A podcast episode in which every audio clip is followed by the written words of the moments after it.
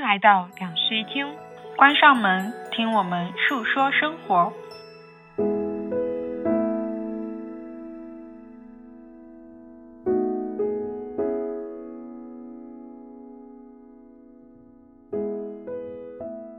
承认吧，其实我很羡慕你，羡慕你拥有世界上最可爱的小猫咪，陪着你睡，陪着你流泪，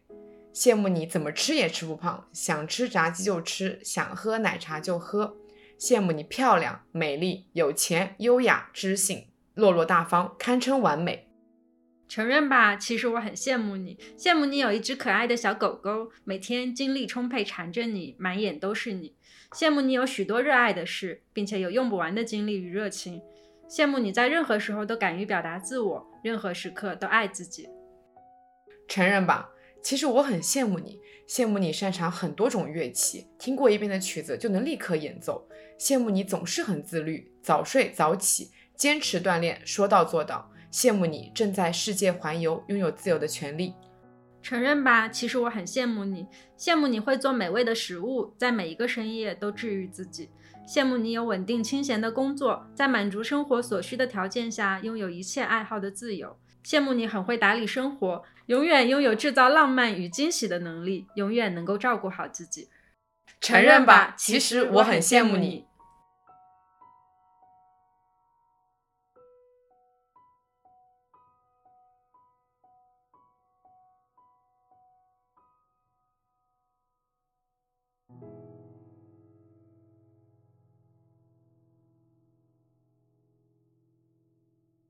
本期节目由简单心理赞助播出。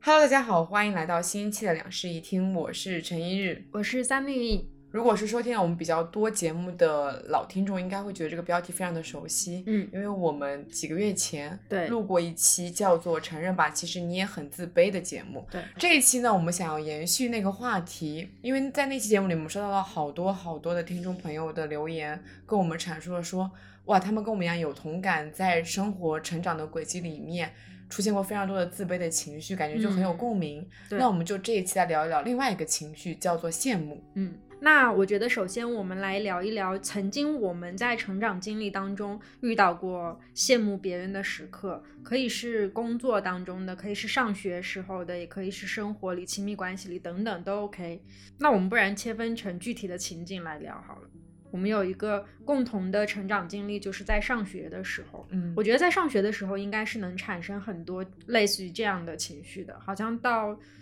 长大以后反而会少一点。嗯，嗯，在上学的时候，我的羡慕的情绪会非常的细小且明确，嗯，就是对我会羡慕那些我不擅长的事情的人，因为我当时读的是理科嘛，我就非常擅哦长数理化很好的同学，嗯我就觉得啊，为什么这些题目我感觉我写了这么多草稿纸，花了嗯这么多笔墨，就是头发都掉了那么多根，我依然做不出来。哦，可是有些同学就轻轻松松给我立刻就解出来了，那时候我非常的羡慕。哦，嗯，那我那个时候会羡慕去参加艺考的同学，因为我自己没有参加艺考，然后我又是很喜欢画画，但是因为没有走这条路，所以整个高中就是泡在题海里面嘛。但是我当时身边是有朋友会去参加音乐类或者美术类的考试的，然后他们就是泡在画室里和琴房里面。大部分时间，然后我跟他们碰面的时候，就会听到他们说最近在画什么什么东西，然后最近在练什么样的琴，我觉得很羡慕，因为我自己也很想泡在画室里。嗯嗯，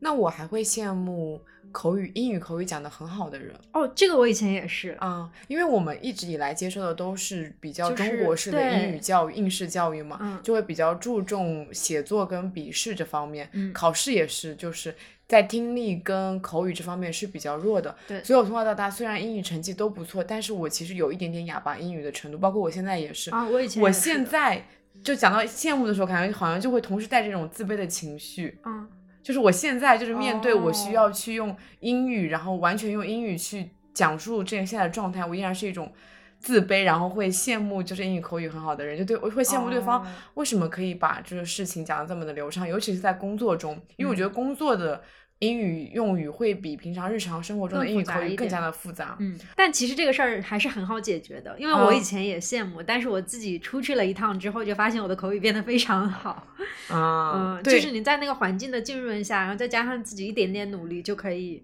达到。 有些事情是没有办法解决的，比如说数理化。对，确实。嗯 嗯，那但我那个时候是数理化比较好的那一部分人。嗯嗯，我觉得我那时候唯一的，我上学时期最大的羡慕点就是在于别人好像真的能在做自己喜欢的事情，但是我不能，因为我那时候就知道上学对我来说是一件非常痛苦的事情，但是我还要一直上学，一直做题，一直考试。哦，那时候的上学让你觉得痛苦啊？对啊，因为我不喜欢学习，但是我很喜欢画画。我在上学的时候还会非常羡慕一类女生，嗯是因为我们那时候大家都上课上学都是非常素颜的状态，哦就是完全不知道什么是打扮，甚至不知道这种分不清楚化化妆品是什么东西。嗯嗯但是那时候已经有女生就是会打扮自己了，就嗯会穿的很漂亮来上学，因为我们学校是并对没有规定说要穿校服，所以每天可以穿的不一样，然后你也可以化一些呃淡妆。嗯我那时候就好羡慕，就觉得哇，为什么就同样是女生，她们可以这么漂亮？嗯啊、哦，说到这个，就是在我们高中的时候参加那种运动会，会有呃班级的一个叫什么方阵，嗯，嗯那个对举吧牌小姐对，是然后吗那个举牌的女孩子是班里最漂亮、最会打扮的那个女孩子。然后每一次就是到类似于这种时刻的时候，我就会很羡慕她。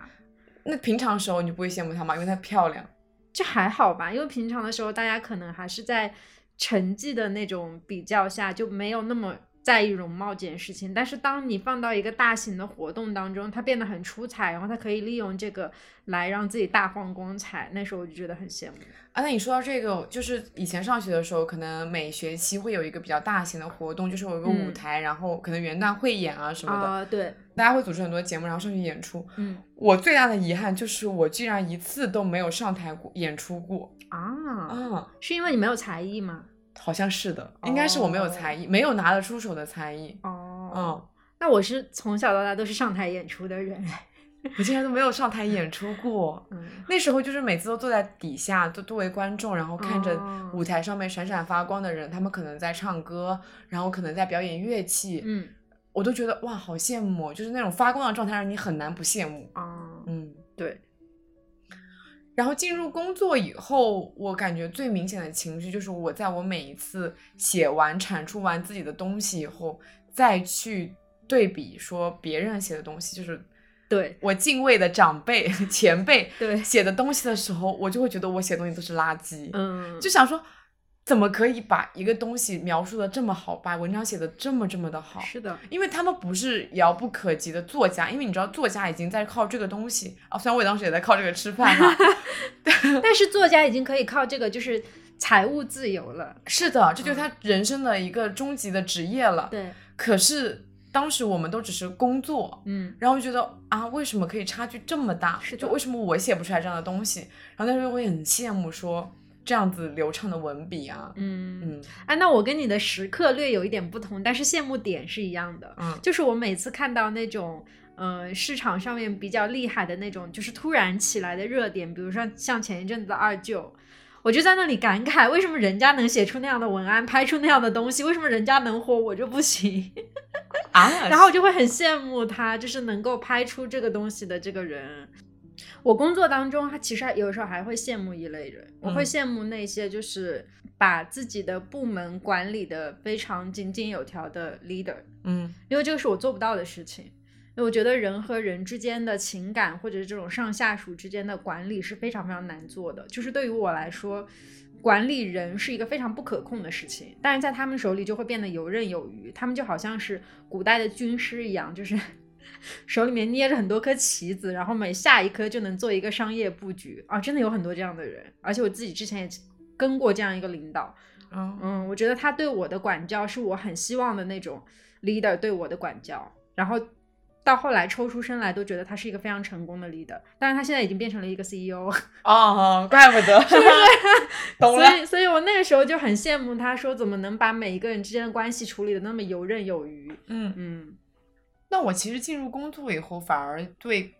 同一个工作圈子里面羡慕的情绪有所减少。嗯，嗯，因为大部分时候都是比较贫瘠的关系嘛。哦，哦，那么在生活里面，其实相相对于我觉得羡慕的情绪会会有一多一些点啊些流露，嗯，对。特别是我觉得人跟人之间处在不同的生活境地和工作状态里面，所以其实我们很容易去羡慕那种状态跟我们完全不一样的人。对，嗯，因为我们当时其实，在讨论这个选题的时候，有说到我们两个共同羡慕的人。嗯，就称他为 S 吧。嗯 我们本来想邀请他一起来录制这一期节目的，对，嗯，我们先来说说他，我们为什么那么羡慕他？他是我们共同的好友，并且共同羡慕的人。对，我觉得我比较羡慕的点是他能够就是持续性的在做自己的事情，并且可以靠自己的事情获得持续的产出和收入。嗯，嗯，我羡慕他是完美的，哦，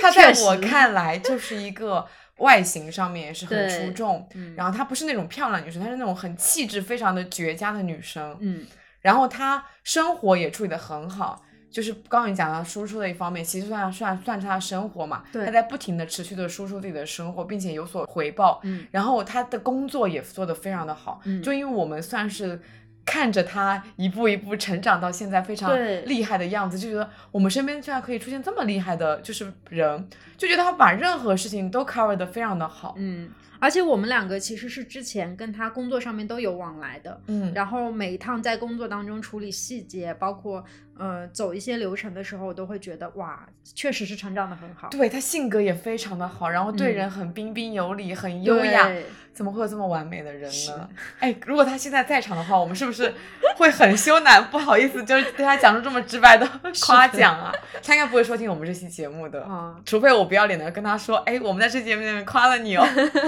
我觉得你干得出来这种事情，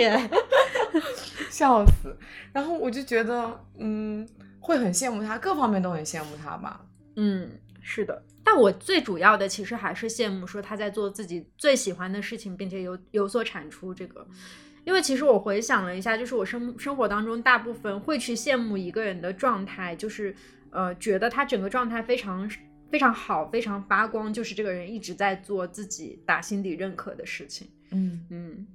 我羡慕他是因为他在 A 领域很突出，并且他在 B 领域做的也很好。哦我羡慕他那种 balance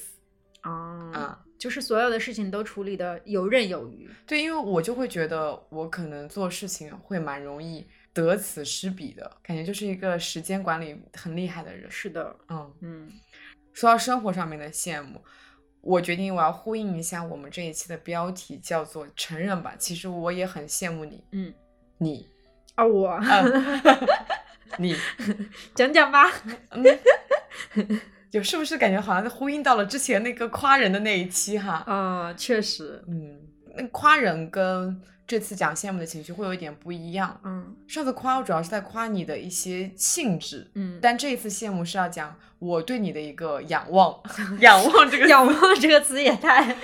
就是我们在没那么熟的时候，就刚认识的时候，我非常嗯羡慕你，是因为你很自由，你是一个哦自由的灵魂。确实，嗯，那时候我想说，那时候我应该还在读大学嘛，就是嗯苦逼的大学生活，然后我就看到 Sunny 怎么每个礼拜都在不一样的国家玩，我觉得啊，这个人怎么可以做到这么的幸福？嗯因为那时候可能身边本身像你这样子一直在国外，然后在各个城市玩的人，其实还蛮少的，因为那时候嗯同、同龄人都还在读书嘛，对，所以觉得哇，这个人怎么回事啊、 然后再随着我们越来越越来越熟了以后，后来做的室友啊，然后包括现在的关系，嗯其实我羡慕你的是，我没有我缺失到缺少的那部分，就是你对待很多事情都会很理性的去面对它。哦，因为我是一个很感性的人，我就我的情绪会非常的强烈，非常的突出，然后我去面对一个事情很容易意气用事。嗯可是你就会跟你讲完，你就会比较理性的去给我疏导这个事情，嗯这是我目前比较羡慕的一点。哦，就刚刚不是讲到你一直在国外玩嘛，然后我觉得我现在生活里面还非常羡慕的就是所有的正在哦，国国外留留学的学的们朋友，，确实，就觉得曾经以为可能读了书以后，嗯，会更加的自由一点，因为有钱了嘛。对，现在没想到大家一起就是失去自由，嗯，所以很羡慕自由的人。就任何我觉得这个自由就是羡慕任何自由状态的人，就是嗯你不管是身体是自由还是心灵是自由的都行。嗯，嗯，嗯我有一点很羡慕你的是，我觉得你特别会交朋友。哦就是这个，这个其实我觉得不算是我夸的那一部分，这个算是我比较羡慕的一部分，因为我也蛮想要有各行各业的那种朋友的。就是，嗯，怎么说呢？我希望能够听到多一些人的人生，嗯，但是我可能没有那个能力去交这么多朋友，因为会嗯胆怯，或者是就是不敢嘛。嗯，嗯所以某种意义上就是，当我们比如说有时候播客，我们两个聊起来说，哎，这一期可以请什么什么嘉宾，然后你就会说，我刚好有一个朋友是做这个的时候，我就会觉得啊，有点羡慕。啊，嗯，你是想要去拥有那些朋友的吗？其实是想要的吧，我觉得。嗯，嗯，可是你没有办法去迈出那一步嘛，就没有办法去迈出跟对方成为朋友这一步嘛。对我通常都是等别人主动来找我。啊，如果说我遇到了我感兴趣的人，我会非常主动的去迈出交做交朋友这一步，嗯后面的发展就自然而然了。就是如果说顺势发展也 OK，没有顺势发展就这样子。嗯嗯，止步于此也是蛮蛮多故事的啦哈。嗯就讲到生活里的羡慕，还有蛮多那种品类的。就比如说我羡慕吃不胖的人，哦，我最近因为工作压力，然后就嗯是下班后很想暴饮暴食，然后就胖了嗯很多。我真的非常羡慕吃不胖的体质这种事情。那我很羡慕那些特别自律的人，哦，对，就是能坚持早睡早起的，因为这在我这儿是一个百分之零的可能性。最近认识了一个朋友，超嗯厉害，他每天可以五点半起来，然后晚上十点半睡，五点半起来以后是空腹，然后去锻炼，哎去跑步。那我有个问题，他不社交吗？他是个 I 人，哦，嗯就是社交，但是是少量的社交。哦，嗯明白。对哦，我真的很羡慕在这享受种极独致处自律的人，昨天我十一点半睡的哦，牛啊，八点半起来的哦，牛啊！啊羡慕我吧。嗯，不 错。刚才有讲到你的一个羡慕的点是，我觉得你很理性，这一点其实是我在亲密关系里面也会很羡慕对方的一点。嗯亲密关系里面的羡慕，其实意味着我对对方的一个择偶标准，我会想要交往我羡慕的人。哦，是的，嗯，嗯，就假设对方是一个我都不羡慕的人，就感觉没有什么交往的动力吧。其实我觉得这个应该是大家亲密关系的一个常态吧，就是你一定要去欣赏对方一点什么，你才能够有持续跟他发展下去的动力，不然的话，这个人就没有办法吸引你了。嗯，嗯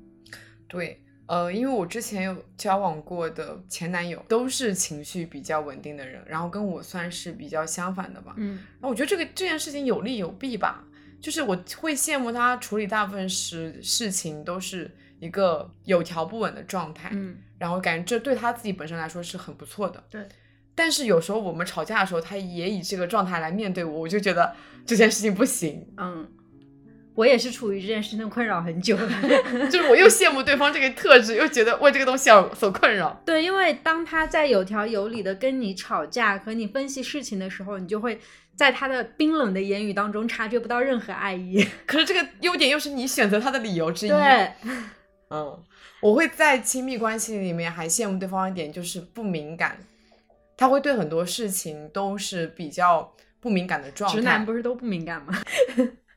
可是这就意味着他可以对很多事情就不在意，嗯我，感觉他们就很多不在意的点，哎，我真的觉得这个其实是一个就是性别之间的差别，这样子。因为我真的认识大部分的女生都是在情感。在爱情关系里面，就是抽离出来，在生活或者在工作当中多理性。当进入到爱情这个世界的时候，她都会变得很敏感，啊、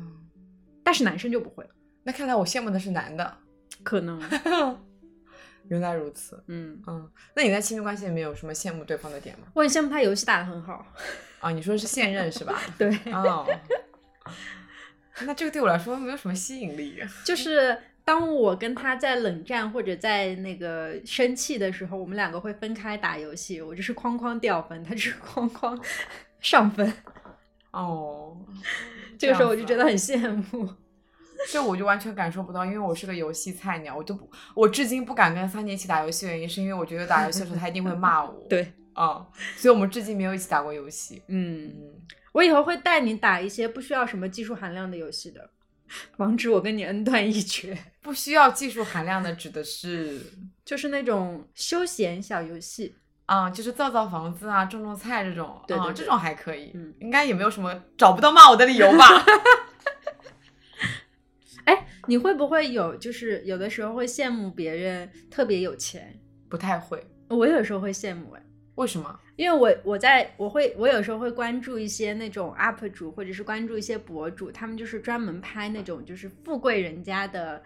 呃 vlog 的那种，比如说有那种住在自己设计的别墅里，或者是有很多辆那种摩托车，然后每天可以换着开那种。我那时候会觉得很羡慕，是因为他们自己喜欢的东西可以把全天下所有的品类全部都买回来。哦，那如果说你是这样子把有钱转化成具象的东西，那我也是羡慕的。哦我有段时间沉迷于看各种家装，嗯我就非常的羡慕拥有自己的家，并且可以把它打扮得很漂亮的人。对，嗯。那当别人买到了我喜一直想要买的东西的时候，我会很嗯羡慕，哦，或者说是别人去看了，就比如说现在五月天要办跨年演唱会了，哦我确实看不了，嗯我会很羡慕。对对对。嗯，所以就是我们有非常多生活里面真的超级超级多羡慕的时刻。是的，每天都在羡慕别人。其实，其实说实话，我一直有收到那种评价，就是别人跟我说很羡慕我，你应该也是吧？啊，我也是，对但别人羡慕我的点主要是什么呢？他们羡慕我的点跟你羡慕我的点是一样的。啊我已经听了很多这样的，那你快说说别人羡慕我的点是什么的？我有点一时间有点失忆了。我觉得羡慕我很活泼，羡羡慕是会羡慕你性格嘛？其实我在你微博下面更多看到的，应该可能羡慕你审美，或者是我知道了。嗯你这么一说，我其实最多收到的评价是别人羡慕我的生活很丰富。哦，确实，对，嗯因为我首先我生活丰富是一个呃事实依据，嗯然后呢，其次我是一个很爱表达的人，哦，以至于我会把我对那些生活的很多部分都表达出来，嗯这就大家能看到一些东西，所以就会因此而羡慕我。但是很多人可能他拥有很多，但是他并不会表达出来。嗯对我感觉这应该是我接受过最多的羡慕的情绪，就是觉得。哦，我怎么可以拥有这么多社交啊，拥有这么多活动啊？怎么可以嗯吃这么多好吃的啊？等等的。对，对，就是感觉总结起来，就大家会一样会羡慕我拥有很多丰富的活动，还有人羡慕我精力很好。嗯哦，嗯，我经常确收实收到一些 朋友疲惫的跟我说：“你的精力怎么可以这么旺盛？” 嗯，还年轻吧，这就是嗯嗯那我们刚才聊到的这一些生活当中的，或者曾经上学时候的羡慕，你觉得跟我们当时的那个生活状态会有关系吗？肯定有啊。提到那种非常奇怪的，就是羡慕数理化的人，我现在就不羡慕数理化好的人啦，哦，因为那时候数理化不好，所以才羡慕的嘛。如果哪一天我的口语变得很好了，我应该也不会羡慕口语很好的人了，嗯，是吧？所以实际上都是我们自己身上暂时还没有拥有的一些特质。还有一种可能就是我们是拥有局部，但是会羡慕更好的人。嗯，嗯，对，所以我觉得羡慕很多时候就是一种渴望的状态。我们想要成为这样子的一个人，或者我们想要拥有某种特质，嗯，是吧？其实，在这个题目当时诞生的时候，我在就是羡慕这个词，同时能够联想到的另外一个词就是嫉妒。嗯因为这两个词其实它的意思是差不多的，但是它的含义就是完全是天壤之别。两个，嗯对羡慕感觉还是更多上是一种赞美，比如说我很羡慕你，其实说明我是一种对你的那种赞赏之类的。嗯可是说我很嫉妒你，感觉就带着一些呃消极的情绪了。是的，嗯，我觉得羡慕就是一种很正常的情绪啊。我觉得我可以非常大方的，一天说上百个我羡慕的东西。嗯嗯，那你有在成长历程当中嫉妒过别人什么吗？不太有诶，我感觉我不太产生过嫉妒这种情绪。嫉妒算是羡慕的一个很强的程度吧。嗯，嫉妒是不是会带着一些恨意，就是说我想要取代你的那种感觉？我觉会得吗也没有这种恨意吧，但是它会比呃羡慕要更加强烈一点，因为我曾经有过一次，就是我能够明显的感觉到自己产生了一些负面的情绪，应对这件事情产生了负面的情绪，并且持续沮丧了好一阵子。嗯是当时我喜欢的男孩子喜欢另外一个女生，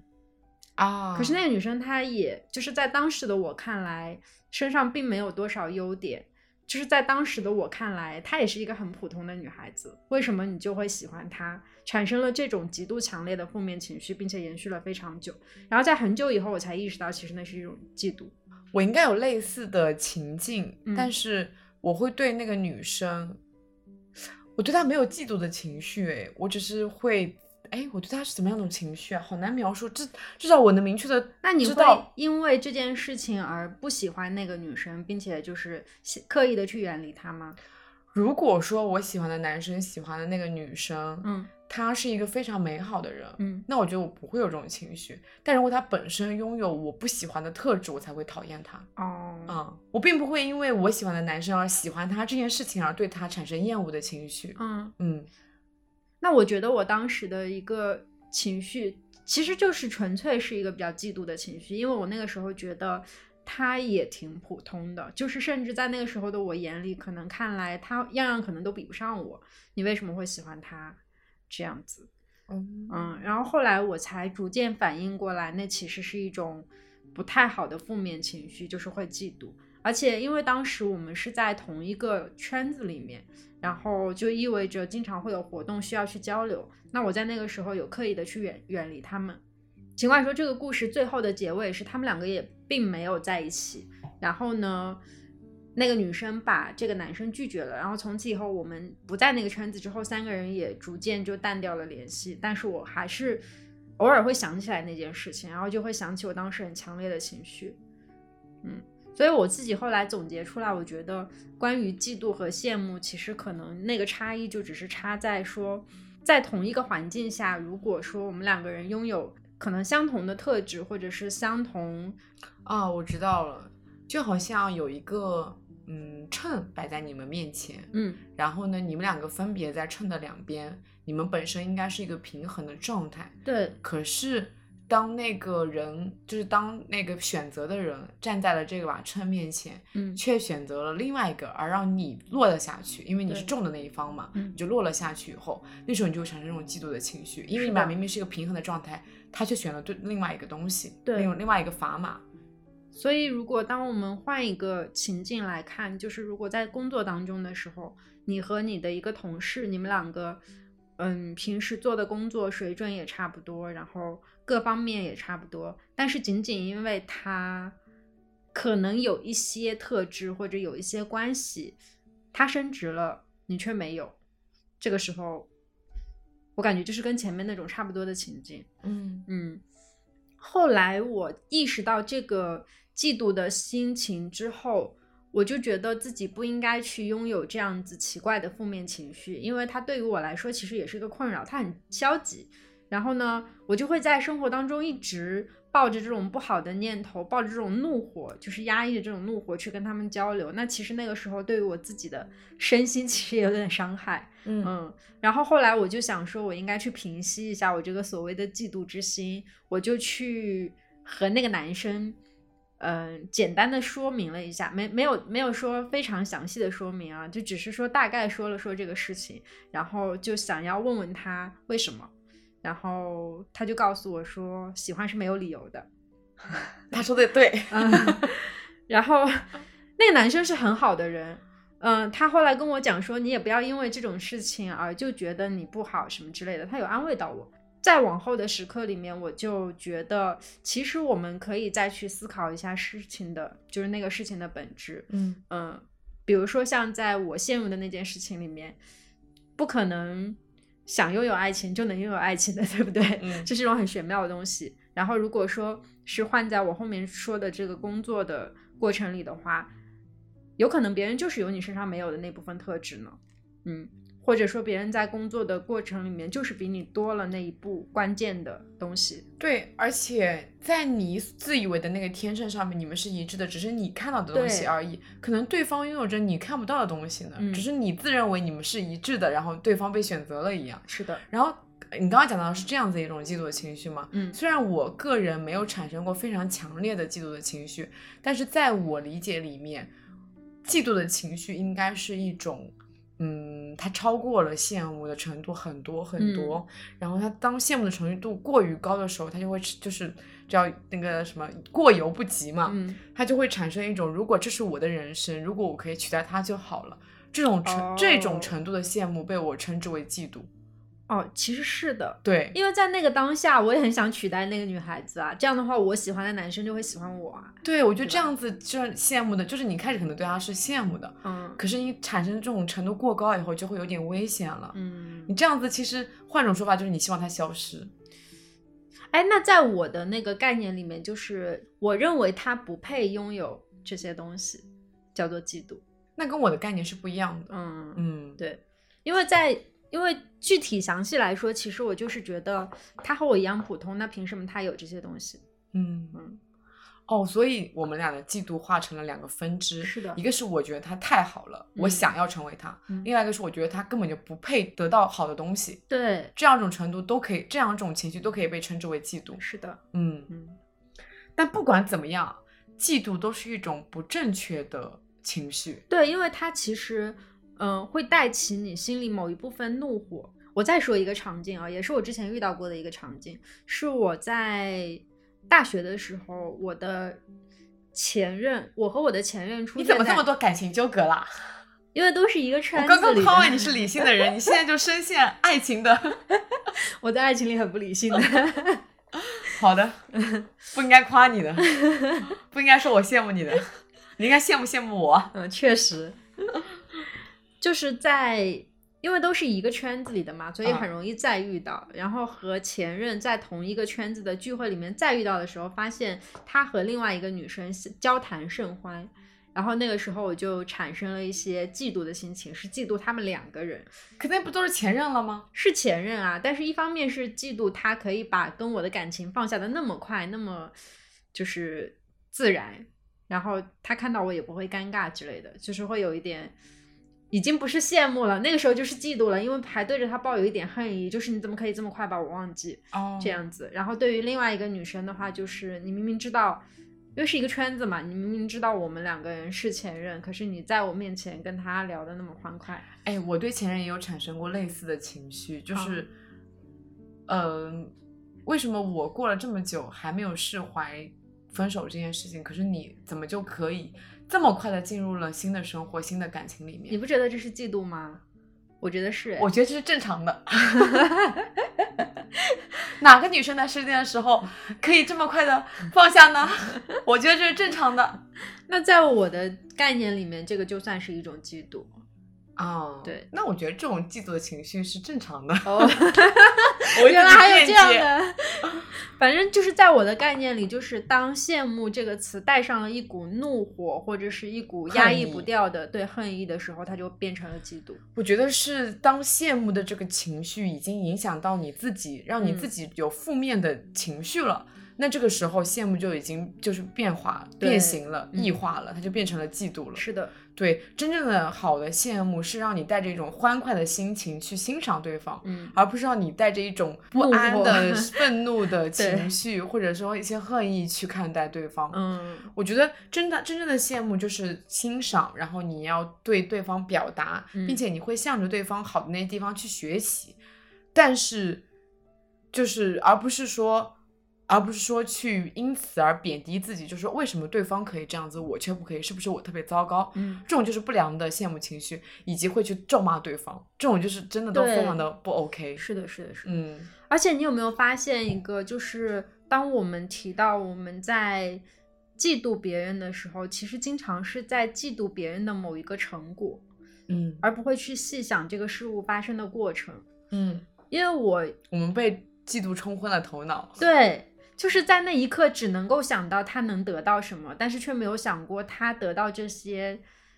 中间的缘由，不管是别人喜欢他也好，或者是他为这份工作做出了多少努力也好，我们都没有去想过这个过程。嗯，嗯，所以我们在产生嫉妒这种情绪的时候，都是一个成果论，大家就没有去看到中间的那一些种种，对，就觉得他不配了。是的。那我们应该如何去处理这种一念之差的情绪呢？你先说说吧，毕竟我没有怎么产生过嫉妒的情绪。哦， 好羡慕你哦，都没有嫉妒过别人呢。 你现在这种羡慕的感觉像是阴阳怪气呢。 没有没有没有，我觉得我那个时候就是，我先夸奖一下你，嗯我觉得你有一步做的很对，嗯就是你跟那个男生表达了，哦，啊、对，你跟那男生说了你的那些内心的情绪，就是你去问他为什么他会喜欢对方，嗯尽管对方给你的回答说是喜欢是没有理由的，可是你表达了， 对你那刻那你表达那一刻，你有没有让自己缓解一点？有的，嗯，我就是因为那个时候，其实我那个时候是没有办法想通的一个状态，并且我没有怎么把这件事情告诉我的朋友们，所以当时其实身边是没有人来劝解我的。然后呢，这个男生那个时候对那个女孩子的喜欢是整个圈子公然知道的，那我是隐瞒了我那一部分，就是暗恋的，所以我就更痛苦了。嗯然后我就觉得，嗯，当我看着他们明晃晃的在我面前一个人这样追一个人，那个其中一个人又是我喜欢的人的时候，我整个心里面就是没有办法让自己 沉在那个圈子里面冷静下来，所以我后来中间有缺席了好几次他们的活动，然后就直到后来我发现这个事情逐渐影响到了我和其他人的交友的时候，我才想到说，哦，不能再这样下去了，如果再这样下去，我会失去一个圈子的朋友。嗯嗯，然后我就觉得，那既然这样，不如去问清楚。嗯，所以我就把我心里的疑惑跟这个男生阐述了一遍，然后，嗯，当中也没有提到这个女孩子怎么样，我就只是问他说，为什么你会喜欢她？我想要知道一个原因。那知道一个原因的话，我可能就死心了。然后他就告诉我刚才那个答案，并且也安慰到了我，然后跟我讲说你不要觉得我不喜欢你就是你不好之类的等等，说了很多这样的话，嗯，嗯，所以就缓过来了。然后后来就觉得，如果我再产生这样的情绪，有一个很大的要点是我一定要去跟那个对象去说明我有了一些不太好的情绪，但是希望你能够开解我一下。我觉得只要是一个比较好的人，应该都会去接纳别人的这一部分负面情绪的。嗯，即使不是跟那个非常呃针对的对象去阐述这些情绪，哦，跟你跟朋你友身好边的像朋友，对也就可我因为以我是一个很喜欢跟朋友阐述各种情绪的人，嗯，我会把一件事情跟三四个朋友分别讲一遍。 你好海王啊， 你在友情里是个海王。也分也会分一些那种事情的程度嘛。哦嗯， 大部分事情我都会跟你分享啊，你是我的第一好分享人，嗯懂吧？懂，就大事小事都跟你讲一遍。嗯但是有些可能负面，就是负面的情绪，可能大概会跟一个就是比经常一起聊天的朋群体，然后嗯会跟他们讲一遍。哦因为不同的人会给到你不同的意见，你这样嗯就可以综合大家的意见。嗯有些人可能就是无无条件站在你这边的那种派别，哦就会给对到你一些信心。但有些人就可能会站在那哦个对方理的性角分度，析一下就给你分享对方对方为什么会为什么会为什么会这样子，嗯你就综合各方面的意见以后，然后让自己的那个答案更加清晰一点。对，嗯或者是虽然我没有产过没有产生过很强烈的嫉妒的情绪啊，但我觉得如果说你以对对方有一些些羡慕的情绪，其实也可以非常的大方的跟对方去表达出来。嗯你可以非常自然的跟对方说，我很羡慕你拥有什么什么什么。嗯嗯，这点所有人听了这句话都会觉得很开心吧？嗯，不会觉得很有负担吧？是的，但是你要注意你的措辞啊，不要说，就是因为我之前有收到过那种措辞，让我觉得有一些些害怕。就哦讲完一堆羡慕我的理由以后，说一句“我好想成为你啊啊，对我也收到过这种，就是感觉有一点毛骨悚然，不知道对为什么”。。听到前面的时候，我还觉得很开心，因为对方一直在说羡慕我的眼。其实你在表达你对对方很羡慕的时候，其实就是毫无保留的、非常不吝啬的在夸奖对方，这个是没有问题的。就是大家听到这些赞赏都会很开心的。对，但是你不要最后加一句啊，我想成为你哈，嗯嗯。当你产生这种羡慕别人人生里面拥有的东西的时候，它是一种很常态的情绪，但是每个人会有自己的路要走嘛，嗯所以没有必要非要执着的说去变成和别人一样的样子。说到这里啊，我想到就是一直有看到一些类似的八卦之类的，嗯就是有朋友他的另外的一个朋友，或者说是不认识的陌生人，会模仿他拍照，或者模仿他的那种穿衣，哦，或者模仿他买什么他就买什么。嗯，这种其实我觉得就有一点点过分啦。就有一你好点像在病态模仿对方的生活，对，我觉得是没有必要。这种感觉已经已经不是单纯的羡慕的情绪，虽然你嘴上说你自己可能并没有产生嫉妒的情绪，嗯可是已经有一点点失去理智了，你就在 cos 别人的生活。嗯啊哦，我跟你讲，说到这个，我突然间想起了我自己成长过程当中的一个，我以前应该有在一期节目当中，具体是哪一期我忘记了，就是嗯提到说我以前有一个特别崇拜的学姐，嗯你你还记得吗？就是那个学姐在我心中是完美的，嗯，什么都很好，又漂亮，工作但她也塌很房好了然后没有， 我我要说的这个是我自己成长的一个比较正向的例子。嗯因为我很喜欢他，但是又因为觉得他太完美了，就有点不敢靠近他，也没有敢跟他做朋友。但是我经常会去关注他的动向和他最近的一些工作的状态。我最靠近他的一次是他在南京做一个什么活动的志愿者，然后发了一个嗯志愿者招募，我就跟他讲说我也想去做，然后就和他一起成为了这个活动的志愿者。那个时候我很靠近他，然后就知道了一些他其他的嗯生活上面的一些，就知道了他的一些性格啊，然后还有种种的东西。因为她是我学姐嘛，比我大两届嘛，所以她在我之前其实就有在社交平台上面发一些她自己工作的小心得啊，还有一些生活里面的 tips 之类的，然后我就会去，也不是说效仿吧，我觉得就是会去学习。然后后来我通过对于这个人的情绪，就是一直以来崇拜的情绪，我自己好像也成为了一个还不错的人。嗯嗯这跟我们刚才阐述的其实就是不一样的方向。像那种模仿，它就是真的在照抄一些非常表面的东西，你只是在照搬别人的一部分生活对我而已，觉得却它可没有能去向内去进行一些学习。我觉得是没有了解清楚自己想要成为什么，对，这样子其实是很可怕的。嗯我觉得我对于那个学姐，嗯、当我认识她，知道她完美的内在所在之后，我想要成为和她一样自洽的，能够把生活安排的井井有条的人，所以我才去效仿她的一些生活的、工作的理念这样子。然后后来我慢慢的把它内化成了我自己。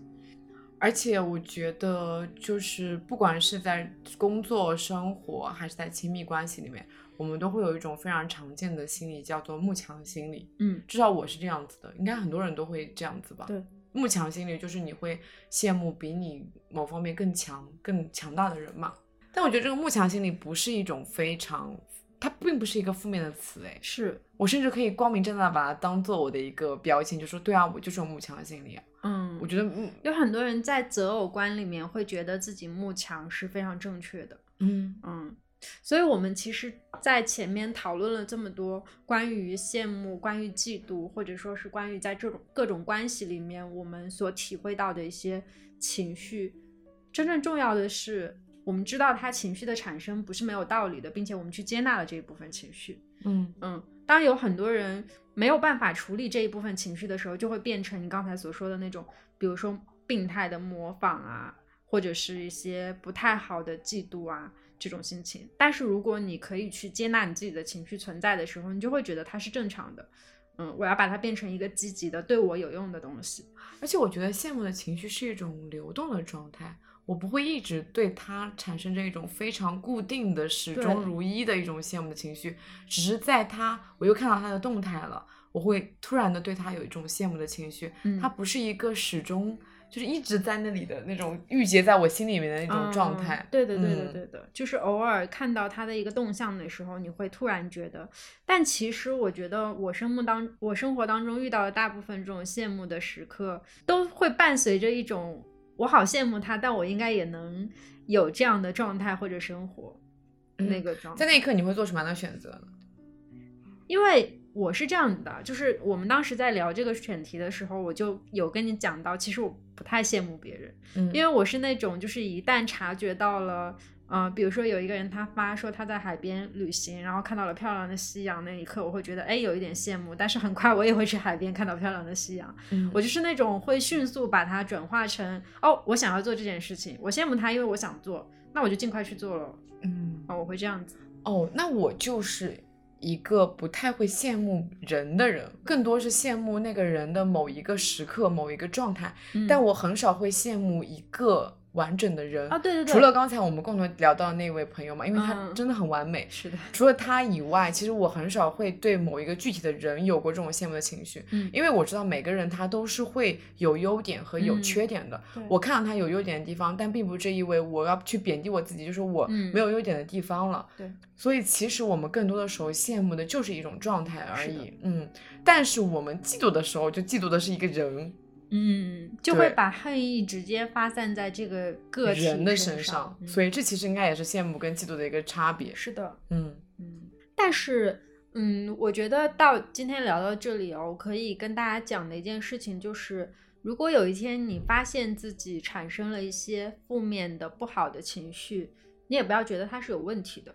我觉得人的任何情绪产生都是合理的，没有问题的。嗯但是我们要意识到它对我们的身心是有害的，还是有有帮助的。在今年，其实我们的情绪有过一些大大小小的起伏跟波动，不管是整一个的社会现状对我们的影响，还是说小到个人生活、家庭、工作等等对我们的影响，其实都会有一些些紧张。然后我们之前也有讲到说，呃，我们会有一部分感觉情绪比较低落、比较丧，觉得没有什么理想的一个状态。嗯，嗯，然后呢，这次我们刚好也收到了简单心理的一个邀请，然后邀请我们去参与了他们的一个首次咨询。嗯。嗯，我们两个在上周分别接受了他们的一个一小时的心理咨询，简单的把我们最近的一些状态和我们精神的一些状态做了一个剖析。说实话哦，本人从来没有想过会有一天接到心理咨询的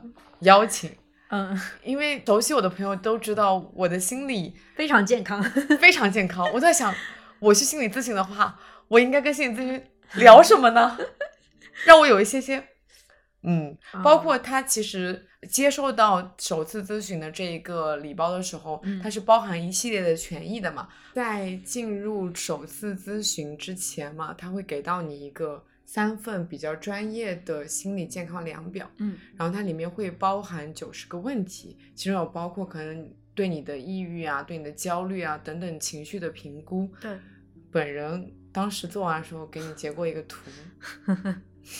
就很不可思议，对于我来说，真的吗？嗯真的吗？嗯，因不为可思太议啊过吗于健康 了。太过于健康了吗？嗯但那个其实只是一个侧面的一个数据，嗯它只作为一个参考。然后它里面最好笑的就是说你目前面临着哪些困扰，有焦虑、抑郁、无意义感、情绪失控、睡眠问题、成瘾问题等等等等。我咯噔住了，我想说，我有什么问题？哦，我勉强选了一些完美主义、嗯职场压力、嗯职业迷茫期，嗯然后还说你当前处于哪些生活状态，我也一个都没有。嗯，然后他给我的总症状评分就是一整个零点四分，是不是一个非常低的一个分数？对对，那我我好奇你几分？我忘记了，但我应该还挺高的。所以我们两个刚好就是一个反面的，嗯对，很对立的存两个在状态是。嗯。那你在咨询的时候和他聊了些什么呢？我觉得我跟他聊的一个过程，很像是一个升级版的播客聊 天。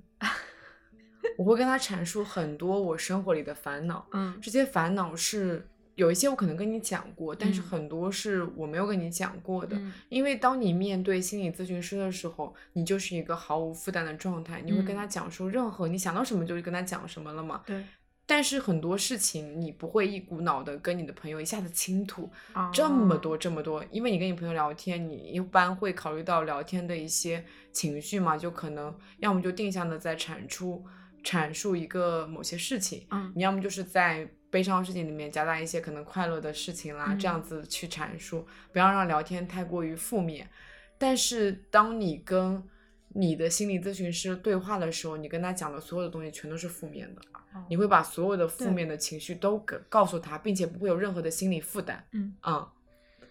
对。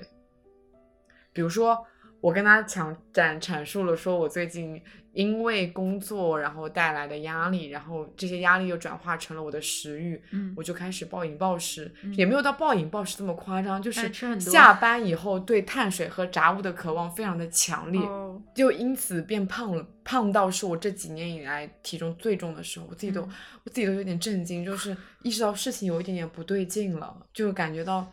有一点点失控的状态，因为哦我这么多年其实身体都是比较维持在一个稳定的状态的。嗯我跟他阐阐述了这件事情，他对我的形容还挺神奇的，是我自己从来没有想过的。他说我会觉得你的状态很像是一个婴儿，嗯因为你表达情绪的方式，就是你发泄情绪的方式，非常的很遵循自己的心理的本能，嗯，因为为只有就是很像一个小婴儿会去做的事情。当小婴儿觉得自己不开心了就会哭，觉得自己开心了就会笑，然后饿了，了也会哭，就是会想要直接去传达那种情绪。哇，我从来没有想过有人会把我比作小婴儿。然后包括后面讲述到，嗯，我跟他阐述了说，我最近还有个烦恼，就是我会觉得我对于朋友来说，是不是一个态度太过于强硬，就是比较比较以自我为中心的一个人。我意识到了，可是我在下一次面对一样的场景的时候，依然会这么做。嗯我就会很就会很羡慕那些情绪很稳定的人，他们可以呃自由的掌握自己的情绪啊，怎么样的？嗯对。然后他又跟我说，我再一次觉得你的一个状态非常的像小婴儿，就像一个婴儿，就是就是你感觉整一个表达愤怒的、表达快乐的方式都非常的直给。啊他说我像婴儿的时候，我会试图地想要去反驳他一下，我说，但这不并不是意味着我不会掌握自己的情绪啊，我觉得我还是一个蛮擅长给自己做心理疏导的人。他说对，这这你当然就是他，他并不否认说我的情绪。我不是一个非常不擅长表达情绪，他反而觉得我是一个很擅长表达情绪的人，嗯因为在很多当代人的生活里面，都失去了表达情绪这个自由、表达对情绪这个方式嗯，他反而会觉得我这样是很好的，嗯他就会给到我很多肯定的事情。哦，然后我还觉得有一件事情很神奇，在我跟他讲了很多七零八碎的事情以后，他开始就是引导我去阐述一些我可能从来就是在我的记忆里面已经缺失的事情。哦就是他会去阐述我的整个成长经历里面嗯发生过的一些我让我印象深刻的节点，嗯这些节点我可能从来没有跟你说过，甚至如果他不是问这样问我的话，我可能永远都不会跟别人说。嗯这些节点没有那么重要，可是它就像是很隐瞒的那种事情，它已经落灰了在我的记忆里面，我嗯不知道他怎么就把它挖出来。我觉得心理咨询真的好厉害，是的，嗯，然后他在把我这件事情挖出来以后，他给到我一个关键词，我觉得让我一下子对自己有了一个新的认知。嗯他跟我说，他觉得我是一个太擅长疏导自己的人，嗯我会把那些不好的情绪一下子就划过去了。但其实有些时候，不好的情绪它其实也是可以帮助你成长的一个方式。嗯但是我会选非常快的选择把它遗忘。哦只去记住那些很正面的、很快乐的、很积极的东西。嗯嗯，好厉害啊，对我也觉得好厉害，嗯就是在他完全不了解我的情况下，在我们只是进行了一个一对一的视频的评估的情况下，他让我重新认识了一个新的我自己。哦嗯，，那么你呢？我你其跟实你应该跟我是一个完全不一样的体验吧。对我跟你是完全一个相反的状态，尤其是你刚刚提到你的情绪表达非常的外放、非常的直接的时候，呃，我也有一件在咨询当中印象比较深刻的事情，因为我今年经历了一些就是家庭的重创嘛，所以其实我尽管说在白天是比较正常，但是经常会在夜晚出现一些生理性上面的不太舒适的心理状态，所以当呃我的咨询开始的时候，他就问我说：“你最近有什么烦恼？你都可以跟我聊一聊。”然后我就跟他讲说，之所以我们能够有这次机会，其实主要就是我最近确实是遇到了一些问题，所以我想跟你聊一聊。然后就把我前面一年的一些不太好的状态和经历了家人离世之后的所有的痛苦的情绪，全部都告诉他了。然后在这个过程当中，我还告诉他说我在生活生理上面出现了一些什么样的反应，之后，他给到了我一些比较专业的建议，告诉我说你这个是呃创伤性的伤痛，然后并且建议我说可以去看一些什么样的科室之类的，或者配一些什么样的药，就是会给到这一部分很专业的建议。我觉得这一部分是非常正常的，是一个心理咨询该有的状态。然后到这一部分全部为止之后，我就问他说：“那我们接下来该再聊一些什么？”他就跟我讲说：“其实你刚才在描述所有的事情当中，我并没有看到你脸上有任何的情绪，愤怒或者悲伤。尽管我从你的话里面能够听到你对前一年所有状态的描述，我也知道你曾经深深的陷入在痛苦里。但是当你在跟我说这些话的时候，你整个人都那么的平静。”然后他就跟我讲说：“我觉得你内在的力量非常的强。”他说：“你是不是还有一些什么样的情绪没有办法对陌生人放出，或者是对你的朋友放出？”然后我就惊在那里了，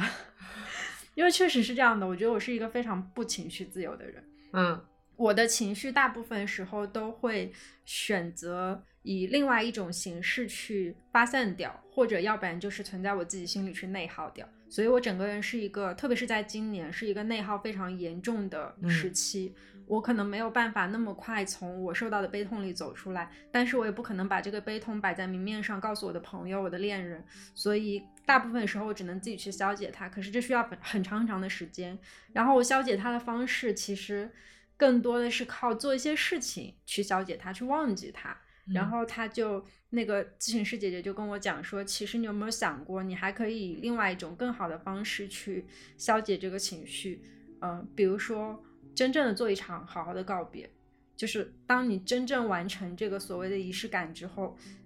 或许你的情绪就能够得到正向的疏解，而不是靠遗忘或者靠转移注意力去疏解这样的情绪。然后我在那一刻有受到一些震撼，因为我以前从来没有想过说我要去面对它，我更多想的都是我该怎么逃避它，我该怎么用时间去忘记这段事情。其实我们很多人在失恋或者是在面对离别的时候，大部分人都是会选择说时间长了我就忘了，嗯，对吧？这是普通人的想法。但是当你去做这个心理咨询的时候，你才会知道，哦，原来还有另外一种形式可以让你去好好面对这个情绪。所以整一场结束之后，它不仅是把我心里的那个郁结和我当下很复杂的情绪梳理干净了，并且告诉我你身上所有发生的症状都是正常的，只需要吃药或者看医生，你就能好起来。我觉得这个对我来说是一个莫大的安慰。然后其次是他给我提供了一些真正有用的方式，并且告诉我说你可以相信自己的这一部分情绪，并且去和它和解，而不是说你可以选择逃跑，你要忘记它。对哇，我觉得这一部分力量是非常难得的。嗯，说实话，我有一点羡慕心理咨询师，他们好会洞察人，并且他们在整个过程中，不管你讲什么内容，他都能非常快的给到你一个很积极的反馈。对，哇，就有条不紊的跟你疏导这些情绪。是的。然后我在那个做完那个首次咨询以后，我发现他们页面上有一个“你想成为心理咨询师吗？” 迅速被转化是吧？，对，然后他有个说，你可以测试一下自己能不能成为心理咨询师。 嗯，我就做了一下测试，卡在了后面第十个问题里面吧。 是什么？他会问你很多专业的问题，就比如说哦你擅不擅长，你是好像你擅不擅长做什么量表，哎，就反正类似那种专业的问题，就是嗯你肯定是要上上过课，然后才能成为那对个对对对对，咨询师是的卡在那个问题上面了。嗯嗯，我努力了，但我不行。对，我觉得嗯像这种咨询更厉害的点就是，无无论是你我，就是这种其实我们状态差异非常大，它都能够在我们表层的痛苦里看到我们生命当中更纠结的事情，嗯，就是嗯，可能是连我们自己都没有注意到的一些事情。其实我以前有做过一些心理咨询，因为我在前几年的时候有过精神状态不是很好的时候，然后他就会用更加专业的方式去帮助我去排解那个情绪。那个时候我才明白说，原来我们在成人的过程当中，需要不断的去回想起童年或者成长的任何一个节点，或者任何一个深深印刻在你心中的小事，并且去把那些小事和解掉。把那些郁结慢慢的消散掉，你后面的人生才能够得到成长，才能够得到慰藉，可以这么说。嗯嗯，所以其实，在那个时候，对于我来说，心理心理辅导就已经成为了一个我觉得很必要的东西。而且我这个人其实又一直都是一个比较消极的人，嗯嗯，所然后包括到这一次，他也是给到了我一个莫大的安慰，可以说，嗯，那么这次的体验对我来说是一个比较新奇的体验，因为我嗯从来没有做过心理咨询，嗯并且我的人生轨迹里面没有什么太多很强烈的时刻觉得我需要心理咨询。嗯有段时间是有想过的，因为那段时间就是整个天气太差了。哦，对，因为那时候生活在台北，台北天气真的是我生活过有史以来最差的地方。 确实，但是只要天一晴，我的天我的心情又变好了。嗯，就是它是个非常灵活的调节，嗯所以我觉得我以后是不能生活在天气太差的地方，嗯嗯，那你没办法跟我去北欧了耶。就是不能长居，不能长居啊，短暂的活生活几天还是可以的。好的，然后当时就想说要不要去做心理咨询，可是一直会觉得这是一个很重大的决定，嗯，就觉得我好像要因此而认为自己会有一点抑郁抑郁的情绪在了。哦，对，一直会有这样子一个比较传统的刻板印象在明这白里。明白，但是这一次做了心理咨询以后，我觉得首先是因为他给我们的形式是一对一的视频，嗯，视频对我来说就是会更加的轻，没有负担一点。对，它是一个可以随时开始的一个状态，就好像你跟朋友打了一个视频电话一样，嗯你不会觉得啊我要去做心理咨询了，啊，啊对，我这不是会一个有很那重要的种决定准备感，对，就不需要你准备，你只跟他打了个视频的电话而对已。这点对我来说是一个非常好的，是我可能会，如果说我要长期做心理咨询的话，我会一直选择线线上的一个状态。哦嗯，那我其实还是建议你去体验一次线下，哦，因为我曾经在跟别人面对面的时候，体会到了一些就是我觉得是线上没有的能量。嗯，当你真正坐在一个咨询师面前的时候，你真的会被他身上的能量感染到，然后去回想起你生命里一些看起来无足轻重，但实际上对你的成长造成了非常大的影响的节点，是嗯很有力量感的。我觉得他们。其实简单心理他们除了有就是这种一对一线上的视频评估和后续的线上线上心理咨询以外，他们在线下也有开设面对面的这种心理咨询服务，嗯，叫那做目简前单，简嗯单森林。对，叫对做简单森林，在上海嗯跟北京都有。是的如果你想接受他们线下一对一面对面的一个心理咨询体验的话，也可以去体验一下。嗯嗯。然后刚才有讲到说，对于我这样子自认为心理非常健康的人，是什么时候会觉得需要做心理咨询呢？嗯我觉得其实刚刚就打破一些心理咨询的一些刻板印象。其实我这次体验完了以后，我觉得它对我是有一个非常明确的帮助的，就是当你觉得自己的成长有一些些迷茫的时候，其实心理咨询能帮你更好的哦去梳理你的一个路径，对你的一个规划，对你的一个生活一个混乱状态，帮你打通的感觉。嗯，而且它会让你认识到自己不为人知的那一面。对，嗯确实，那我觉得像我们就是这种，如果说你的情绪确实是处于一个长时间的低落期，或者你的生活里发生了一些重大的变故，我建议大家可以尝试一下专业的心理咨询，因为它真的可以实实在在的帮助到你。嗯，就是大家不要去排斥这个行为。而且其实这两年因为现实的原因，我觉得其实接收到了蛮多身边人的一些负面的情绪。对的，嗯，还有一些觉得对生活的不确定性嗯，和无意义感。对在这个时候，我觉得一场心理咨询对你来说是很有帮助的是，啊、你就当跟朋友聊聊天、说说话，其实都是很不错的。嗯哎，我在做心理咨询的时候，会有一种很明确的感觉，就是我刚才提到的说，我们很多时候录播客的那个过程，就很像在给彼此做一个简单的心理嗯疏解。对，就没有没有那么专业，我也没有办法去深扒你的内心深处。但是当我们在输出、在聊天、在讲情绪的时候，其实就是一种很好的心理的咨询跟输出。，对。嗯，我觉得其在心理咨询的整个状态里面，就是有一种自己被拥抱了的感觉，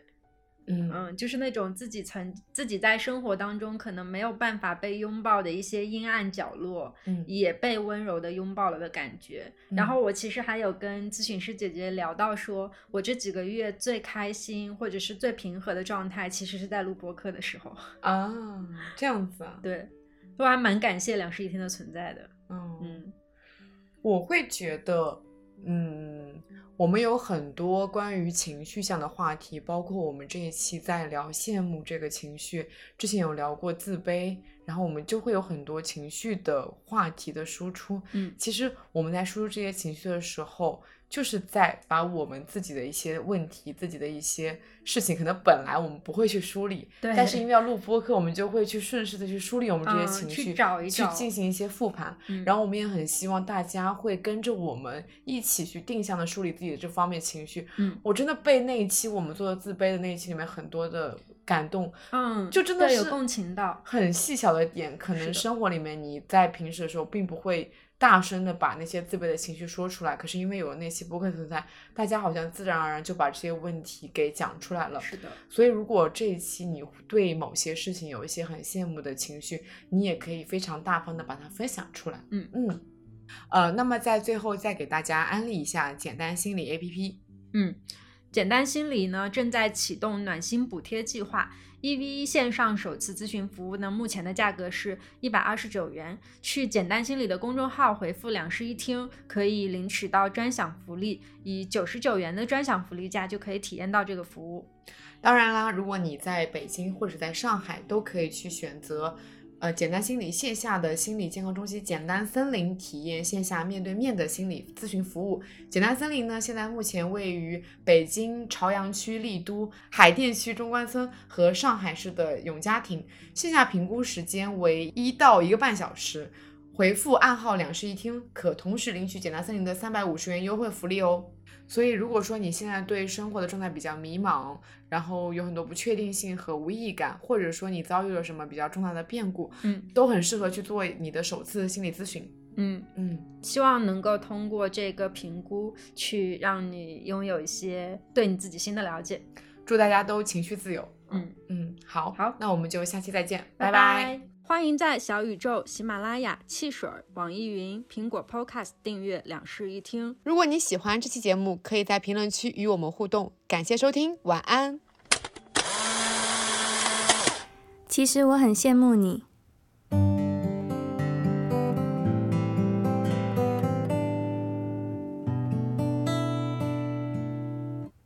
我喜欢用一种被人羡慕的身份羡慕别人。为什么是羡慕而排挤掉了嫉妒，且二话不说的跳过不予置评，然后挑了这样的说法呢？所以嘛，我说羡慕是我们口腔唇齿的组合形状，和声带摩擦以后，用声音铺起来的一张还算舒服的床。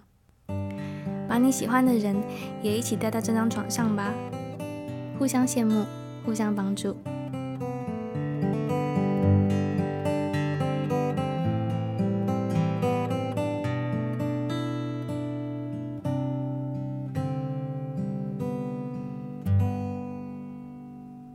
你知道吗？我其实很羡慕你。